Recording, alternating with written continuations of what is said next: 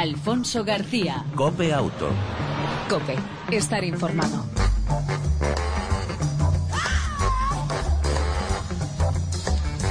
Hola, ¿qué tal? ¿Cómo estás? Bienvenido una semana más a este tiempo de radio dedicado al mundo del motor, tanto en las dos como en las cuatro ruedas. 35 minutos dedicados a ese mundo del motor con información, actualidad, opinión y entretenimiento. Ya sabes, en el control técnico todo un lujo, como siempre, nuestro copiloto Antonio Mora al volante. Eh, Y aquí en el arranque, en el inicio, el saludo de Alfonso García.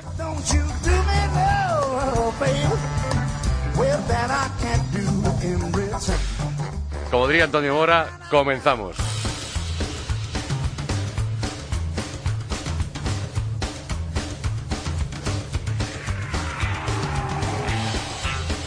Y lo hacemos como es habitual con noticias. Termina 2015 y tampoco será el año de los 130 kilómetros por hora. Esto viene a decir de vuelta el pasado 2 de diciembre en el Pleno del Consejo Superior de Tráfico, Seguridad Vial y Movilidad Sostenible. El ministro Interior anunciaba que el Gobierno aprobaría, después de las fechas navideñas, la reforma del Reglamento General de Circulación que incluye los eh, nuevos límites de velocidad en carreteras y ciudades españolas. Pues bien, ha pasado casi un año y sigue sin aprobarse la reforma del Reglamento General de Circulación 2015. Tampoco será el año de los 130 kilómetros por hora en autopistas y autovías, ya que una vez aprobado entrará en vigor a los tres meses de su publicación en el BOE. Alemania extiende a 50 modelos de 23 marcas las pruebas NENOx de dióxido eh, de nitrógeno. La Autoridad Federal del eh, Transporte Motorizado de Alemania eh, realizará test en motores diésel de más de 50 modelos de 23 marcas diferentes, tanto alemanas como fuera de su país. Eh, la organización ha explicado que la decisión de ampliar las investigaciones de estas marcas se produce después de que el grupo Volkswagen reconociera que utilizaba un software que alteraba las emisiones de algunos motores diésel durante los procesos de prueba. No obstante, eh, el organismo también indicó, citó, indicaciones verificadas por parte de terceras partes en relación con emisiones contaminantes inusuales desde finales de septiembre.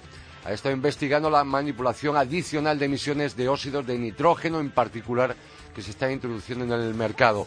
Por último, el anuncio se produce después de que el ministro de Transportes del país aseguran, eh, asegurara en una entrevista a un periódico que los vehículos diésel, incluidos los de los fabricantes extranjeros, podrían ser objeto de estrictas pruebas.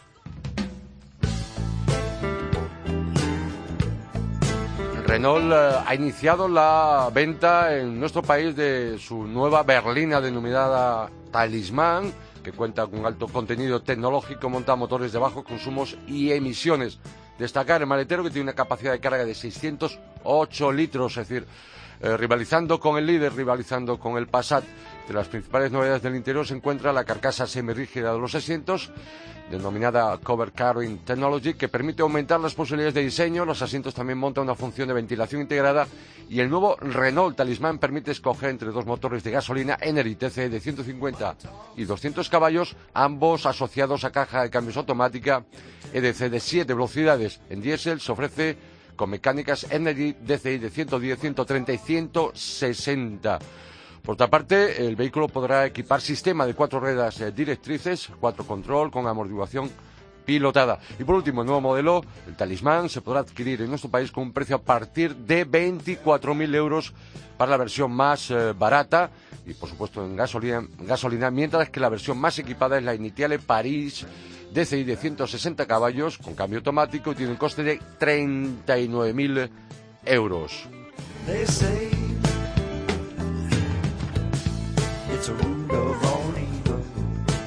Y antes de ir con nuestra entrevista con un buen amigo de este programa, con Mario Arnaldo, decir que Lexus pondrá en breve en marcha, al arranque del año, una iniciativa para sus clientes eh, donde podrán probar los automóviles deportivos de la firma compuesta por el RCF y el GSF, que montan motores de V8 y 477 caballos.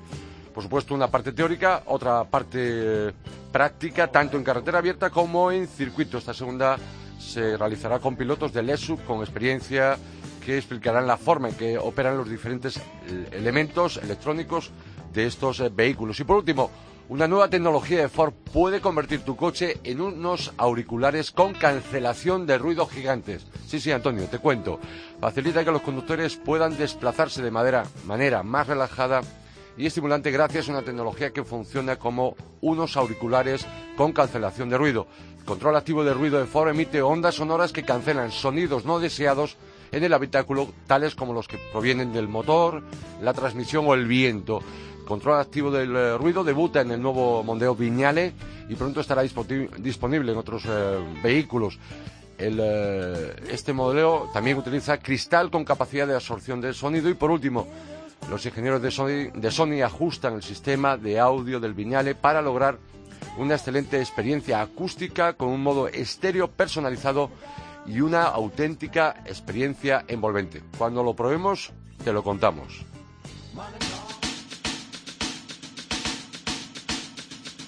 Alfonso García. Cope Auto. Cope, estar informado.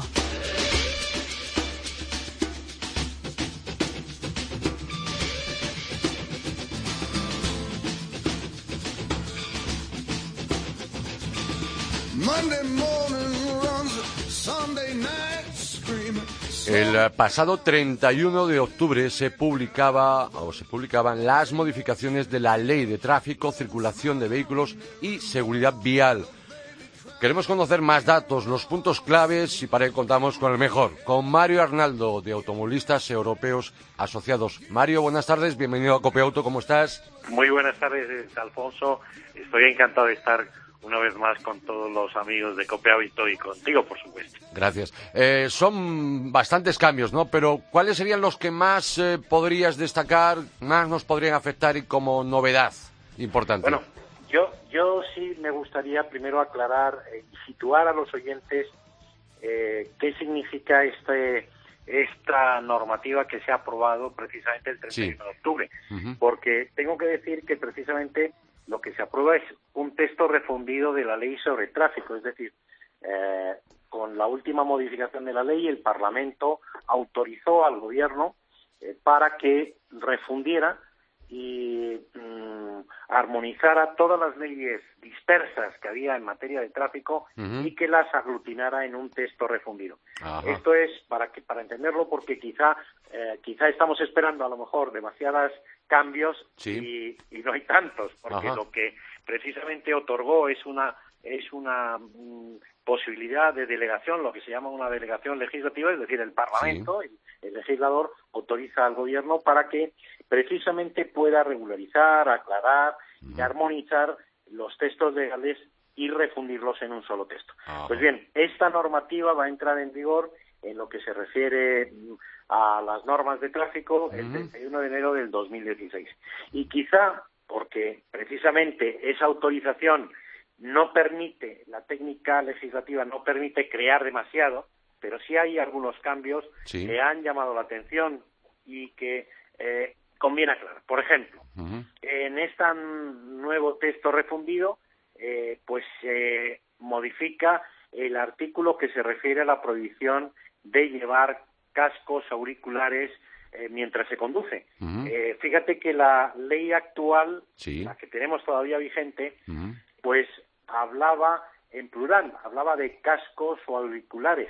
Y se ha producido ya por esta por este texto, por esta eh, por este plural, eh, se había producido alguna sentencia que chirriaba un poco porque recuerdo el caso y era una sentencia de, un juzgado de Zaragoza que anulaba una multa que se había impuesto a un conductor porque solamente llevaba un auricular puesto en la oreja. Y no en plural no dos, como decía la, actual redacción. Bueno, yo no estaba de acuerdo, no estuve de acuerdo en esa, con esa sentencia, porque incluso si alguien hubiera eh, pues buceado un poco en cómo se redactó esa, ese texto legal en su día para hacerlo y poner plural y no poner en singular, hubiera, se hubiera dado cuenta que este, el texto original eh, establecía en singular, pero pues, por una técnica por, por aglutinar más y decir, mire, no solamente vamos a sancionar al que lleve un auricular, sino a los que lleve ninguno de los de los dos lo vamos a poner en plural. Bueno, esto ahora se ha corregido, como se ha corregido también, y ha creado un poco de conmoción, sobre todo ahora con la actualidad de Cataluña, pues un artículo que se refiere y que se ha cambiado el título del artículo 56, pues antes hablaba del idioma de las señales y ahora habla de la lengua eh, española que deben tener las indicaciones escritas. Yo creo son matices demasiado precisos. Yo no entraría en eso. ¿Por qué? Porque tengo que decir, y a pesar de que ahora, eh, pues eh, incluso en la actualidad eh, pues eh, desde el punto de vista de lo que está pasando en Cataluña, pues yo mm, tengo que decir que muchas de las sanciones que se habían venido imponiendo en muchas mm, ciudades eh, catalanas e incluso en el País Vasco, que por ejemplo el panel complementario de las señales no no lo que era el pictograma de la señal, que eso es internacional, eso no tiene, no tiene que entenderse mucho, ¿no? Pero sí el, el, el, panel complementario que, por ejemplo, te decía eh, eh estacionamiento prohibido de pares o impares o el día un día de la semana de lunes a viernes pues eso estaba escrito en catalán o en vasco y eh, efectivamente muchas de las sanciones que se han impuesto porque no se había colocado en castellano como establece no solamente la ley de seguridad vial, sino establecía el desarrollo reglamentario, el reglamento general de circulación, que dice que las señales al menos tienen que estar en castellano y si se quiere complementar con otro idioma, otra lengua eh, cooficial del territorio, se puede hacer, pero en todo caso tiene que ser en castellano. Por tanto, eh, yo creo que, y hay que tener en cuenta que eh, pues son aspectos que lo que ha permitido es el que se, precisamente se haga una refundición, no hay demasiada innovación, sin embargo sí hay algún aspecto y es el tema que hemos denunciado eh, recientemente y que es un tema grave, el que sí se va a modificar eh, y ahí entiendo que ha habido una alteración del mandato parlamentario y el gobierno aquí se ha pasado, incluso este Real Decreto Legislativo sería inconstitucional respecto del artículo que establece que las notificaciones de las multas, en caso de que eh, no se le puedan notificar en mano o por emplazamiento personal al domicilio del interesado, en lugar de ir al TESTRA, al tablón edital de sanciones de tráfico, que era la publicación oficial que desde el año noviembre del 2010 eh, era donde iban a parar las multas en ese tablón de alojado en la página web de la DGT, pues ahora va a ir a partir del 31 de enero del, año que, viene, eh, va a ir al boletín oficial del Estado, al tablón único, el dictal único que eh, ya el boletín oficial del Estado eh, quiere unificar para todos los anuncios de todas las administraciones de España. Entonces, ¿qué pasa con esas multas que vosotros denunciabais recientemente publicadas en el Testra? Pues que son que son inválidas y nulas. Y tengo que decir, ¿A la basura? Sí, sí tienen que ir a la basura. Y lo vuelvo a reiterar porque este es un tema grave. Este es un tema grave, además, yo no entiendo la interpretación que ha hecho la Dirección General de Tráfico, que ha confundido, y no solamente es que se van a poder defender, se van a poner recurrir siete millones de multas de tráfico a la basura y vamos a, ampliar y vamos a concretar a quién afecta esa, esa irregularidad que se ha producido. Eh, es que también va a afectar no solamente a las multas de la Dirección General de Tráfico, sino las que ha publicado el gobierno vasco, también en el TESTRA, las que ha publicado el eh, Servei Catalán de Tránsito y la que han publicado 1.152 ayuntamientos, entre ellos el Ayuntamiento de Madrid, porque a Madrid eh, pues le afectan uh, la anulación de un millón de multas. ¿Cuántos, ¿Cuántos ayuntamientos has dicho, perdona? Ahora mismo estaban publicando en el Testra 1.152 ayuntamientos de España. De los 8.000 que tienen, eh, que hay en España, 1.152 eh, estaban publicando y son publicaciones para aclarar qué es lo que ha ocurrido. Es que, eh, fíjate, y para recordar, mm, la ley de seguridad vial establece que cuando se produce una infracción, como norma general, es decir, el primer sistema de notificación tiene que ser la notificación personal que haga el agente que ha observado esa denuncia. Esa es la norma general. Pero bien, hay situaciones en las que no es posible esa notificación personal en el acto. ¿Cuáles? pues cuando el conductor está ausente, por ejemplo las de estacionamiento, cuando se ha captado el- la infracción por un medio técnico, las de radar.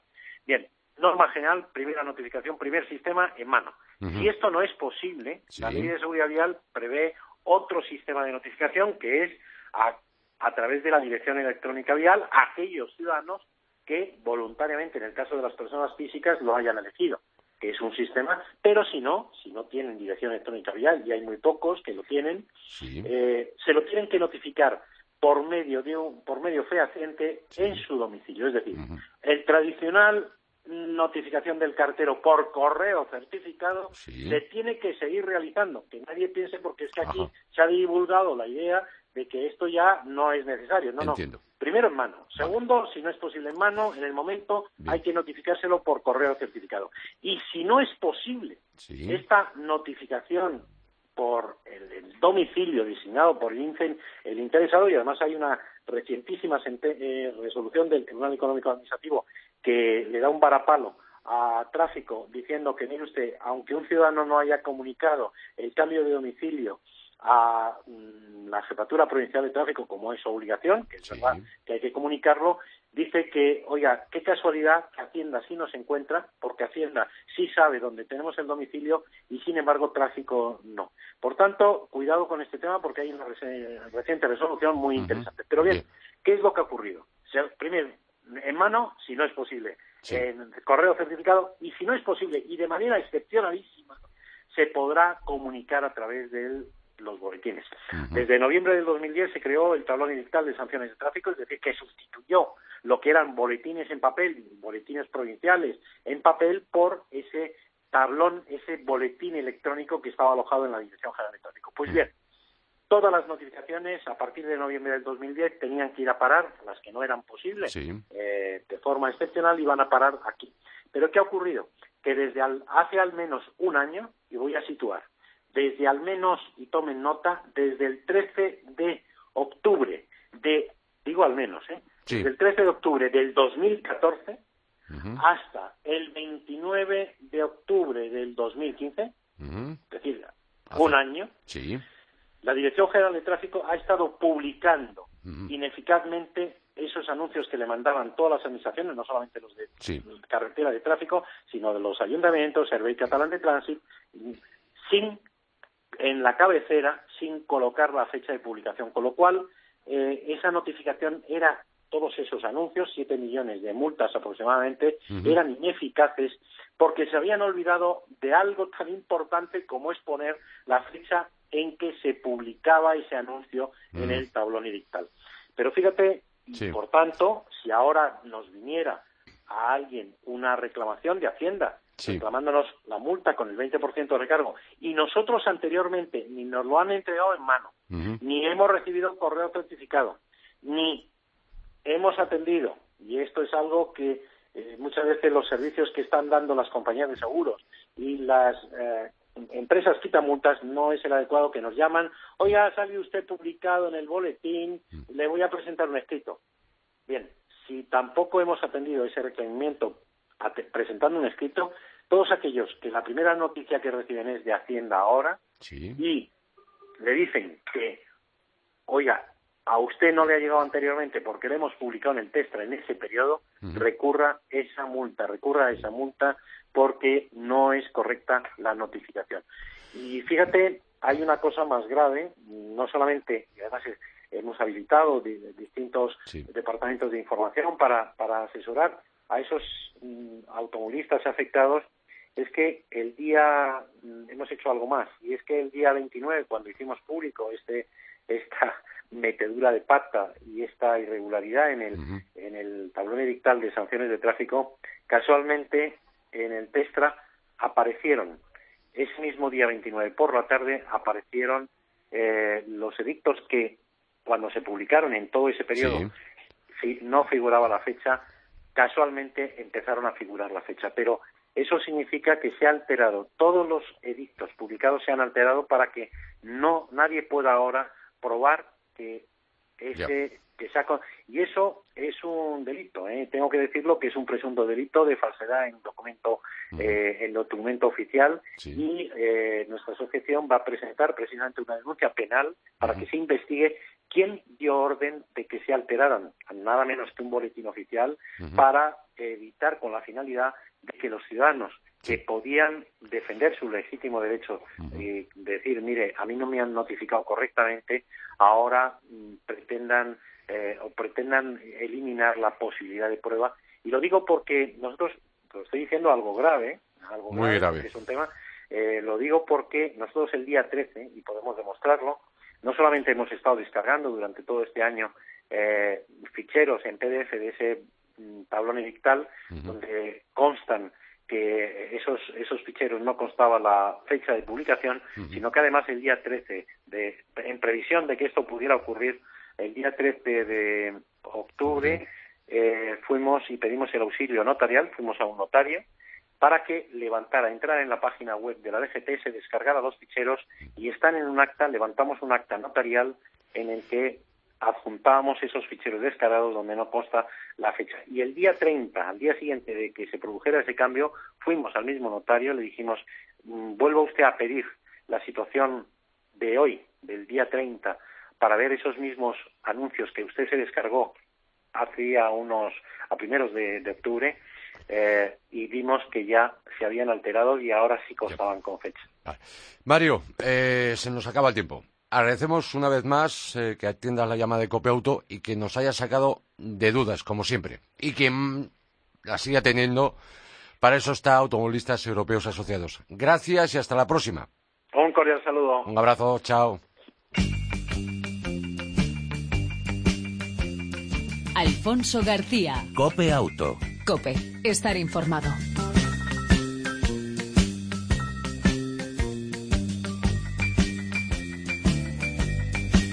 El eh, compartir coche, el car sharing, no es nada nuevo.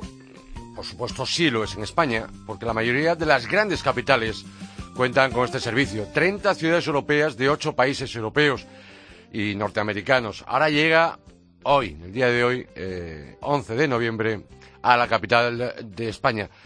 Para saber más, eh, saludamos a David Martolomé. Eh, muy buenas tardes.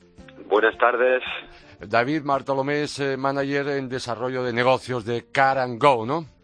Eh, sí, Car2Go, lo llamamos Va- Car2Go va, por- Car2Go, porque, somos muy eh, ingleses, entonces si, lo podemos decir en inglés, ¿para qué lo vamos a decir en español, Car2Go, exactamente. eh, Car2Go es pionero en el mundo en el servicio de car sharing flexible, que es lo que se, eh, se ha puesto en marcha hoy en, Madrid, ¿no? ¿En qué consiste este car sharing, este compartir, pero de forma flexible? Sí, bueno, lo que tengo que explicar es que eh, no se trata de compartir el, el- el viaje en el coche, dos personas en un coche. ¿Eh? Se trata de, de compartir el mismo coche por, por, eh, por varias, por muchas personas, Sí. pero alternamente. Es decir, ahora, ahora lo cojo yo, luego lo cogerá otra persona. ¿De acuerdo? Eh, eh, es compartir coche en ese sentido. Sí. Eh, la nuestra es una empresa que ya tiene este sistema instalado eh, en, en 30 ciudades de todo el mundo, Madrid es la, la 31. Eh, y, y- y, bueno, consiste en, en desplegar una flota de coches que están repartidos por la ciudad, están aparcados en, en, en la calle ¿eh? Y de lo que se trata es de darle la posibilidad al ciudadano de usar un coche cuando lo necesita sin tener que usar el suyo propio, sin tener que o, o- o- o sin tener coche, no tienes por qué tener coche, ya puedes puedes usar uno en ciudad. Eh, ¿qué, qué vehículos eh, se van a poder utilizar eh, en este servicio de car sharing flexible de Car2Go? Pues mira, eh, nosotros operamos con vehículos Smart. Cartugo es una es una empresa del grupo Daimler Sí. eh, y es la pionera de este servicio, como tú decías antes, es la que inventó este sistema en la ciudad eh, alemana de Ulm hace como seis años y después se ha, se ha extendido, tuvo mucho éxito y se ha extendido por, por muchas otras ciudades. Operamos con Smart porque son es el, es el vehículo urbano Sí. de Daimler. Es un Sí, coche, todo el mundo lo conoce, chiquitito, mide un poquito más de dos metros y medio, casi la mitad de un coche, por lo tanto, para ir por la ciudad, pues es magnífico. Encuentras aparcamiento mucho más fácil y, bueno, este es el coche. Eh, en Madrid, la gran diferencia con respecto a otras ciudades es que los vehículos, ya digo, van a ser 100% eléctricos. Por lo tanto, eh, tiene el componente ambiental mucho más marcado. ¿no? No, hay ningún tipo de, de, emisiones contaminantes en el tubo escape y además son una gozada de conducir, no tienen vibraciones, son muy divertidos y, y bueno, ahí están. David, eh, decías que excepcionalmente en Madrid son eléctricos. En, en las otras eh, ciudades, capitales europeas, norteamericanas, no se está utilizando eléctrico. No, nosotros operamos con vehículos de gasolina porque es el sistema que está más afianzado, ¿no? Eh, eh, lo que pasa que, que, bueno, entendemos que las ciudades eh, hoy en día se enfrentan a unos desafíos, eh, pues en materia, en materia medioambiental eh, muy grandes y hay que darle respuesta. Eh, de todas maneras, no, no es la primera ciudad eléctrica. En Stuttgart, Stuttgart Ámsterdam y San Diego, en Estados Unidos, también operan eh, flotas de, de, smart eléctricos, pero hay una gran diferencia y es que allí la ciudad nos, nos, digamos que nos facilita la infraestructura de carga, los puntos de carga. Pero aquí hay un, un grandísimo problema que lo hemos podido comprobar en esta ciudad, en Madrid, y, y, en muchas otras ciudades de nuestro, de nuestro país, donde eh, el tema de las recargas eh, está bastante sí. complicado. Bueno, estamos en un cambio de paradigma que va a durar sí. décadas, no años, décadas. Pero nosotros, este es, esto, y esto es lo bonito de este sistema, no solo en el mundo del tercer, sino también en la empresa, en la empresa nuestra es, es un modelo nuevo. Es que nosotros vamos a, a, instalar la infraestructura de carga, nosotros hacemos las inversiones, nosotros la pagamos, la operamos, la mantenemos y la operamos. Es decir, eh, la ciudad eh, se olvida del problema de la infraestructura. Y el ciudadano se olvida del problema de la carga. Es decir, el ciudadano no va ni, a, ni siquiera a ver un cable. Ya uh -huh. nos vamos a ocupar nosotros de cargar el coche. Entiendo. 350 coches eléctricos, 350 Smart eléctricos de arranque, ¿no? ¿Quién los va eh, a, a poder utilizar? Eh, pues sí, te decías tú 350 de arranque porque la idea es estar en, en 500 vehículos uh -huh. eh, pues prácticamente después de Navidad. Sí. Eh, queremos estabilizar el sistema y por eso empezamos con 350. Eh, ¿Y quién los puede utilizar? Pues cualquier persona eh, que, que le apetezca eh, y, y, que, y que claro y que tenga carnet de conducir esto sí uh -huh. que no en regla no, además. con todos los puntos. Por favor esto sí que no hay otra.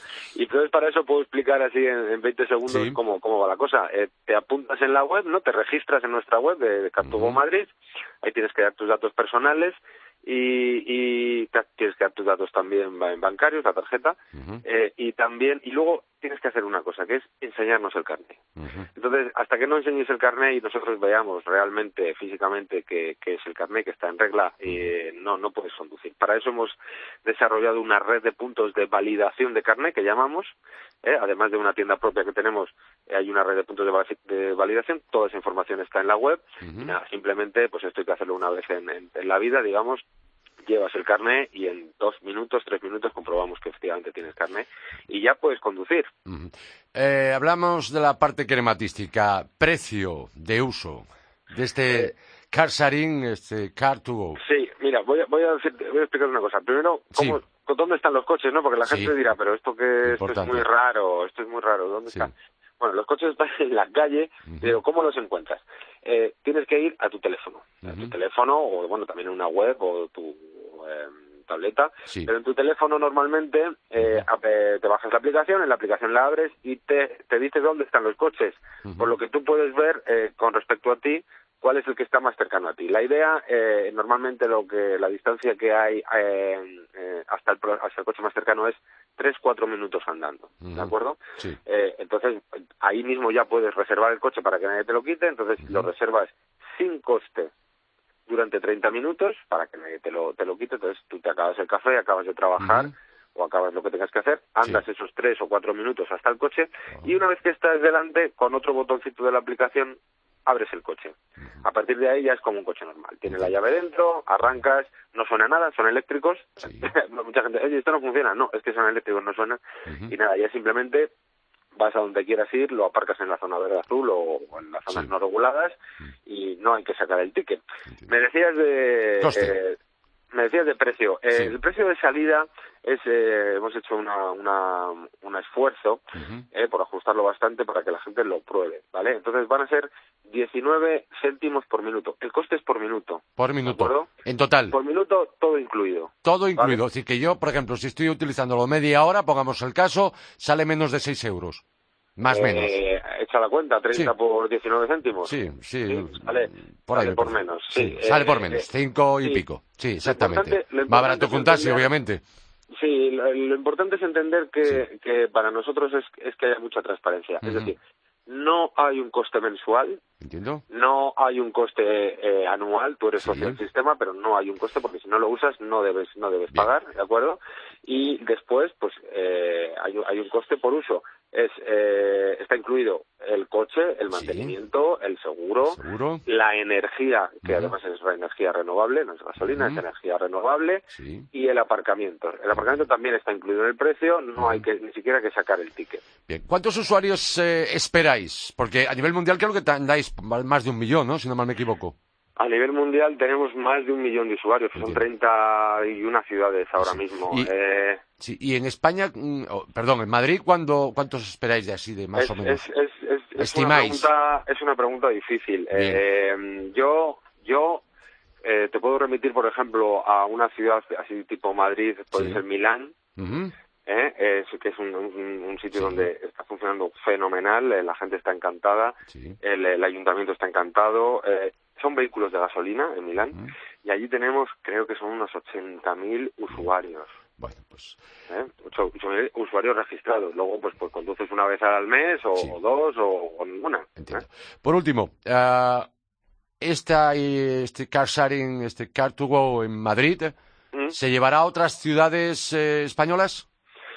Pues eh, tenemos algo? Que, eh, primero tenemos que, que Vale. recuperar el aliento de este lanzamiento en Madrid que ha sido costosísimo. Te puedes imaginar que operar un sistema como Sí. este es tremendamente complejo, pero eh, evidentemente eh, nos interesan todas las ciudades grandes. Eh, en, en- en España y, y tenemos estamos eh, en conversaciones con algunas, nos interesa mucho, estamos estudiando, pero bueno, irá, irá despacio. Primero tenemos que, que, Entiendo. que- que asegurar el sistema aquí en Madrid y luego ya seguiremos para adelante. Pues David Bartolomé, manager en desarrollo de negocios de Car2Go, gracias por atender la llamada de Copia Auto y desearos eh, muchísimo éxito. Muchas gracias a vosotros y simplemente Sí. meter una cuña y es que hemos decidido a todo aquel que se registre Sí. ahora en las próximas semanas. Eh, lo que nos interesa es que prueben, que prueben porque Bien. esto es una cosa nueva y si no prueban, eh, luego dicen, oye, esto no me encaja. Entonces, vamos a dar 60 minutos gratis para que la gente lo pueda probar sin ningún coste y así saben si les encaja o no en su vida. Pues lo probaremos. Pues eh, os animo a hacerlo. Un saludo. Un saludo, hasta luego. adiós.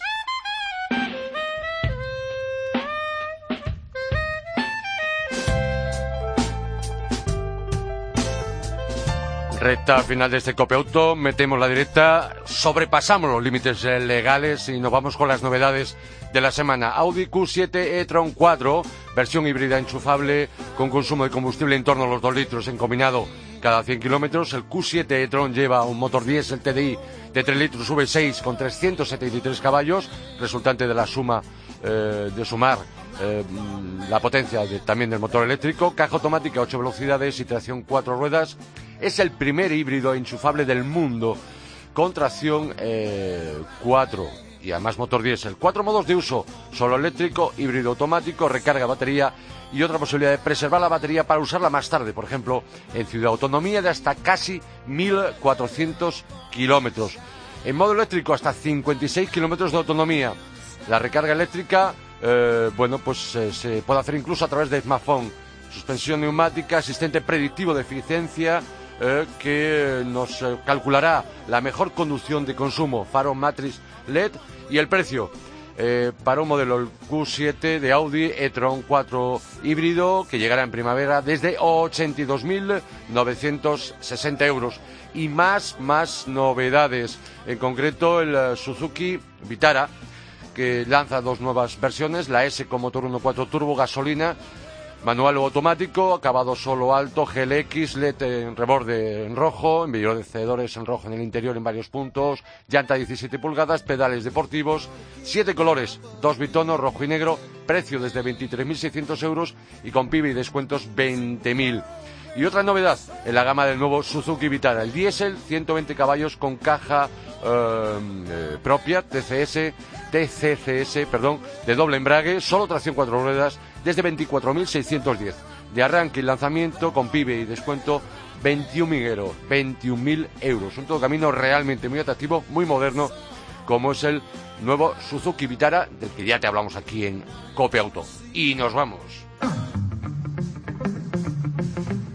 En el eh, control técnico, como siempre, las gracias Antonio Mora. Ya sabes, te esperamos en la próxima edición de Copia Auto. Mientras tanto, si puedes, disfruta de tu vehículo y de los tuyos. Chao. Saludo de Alfonso García.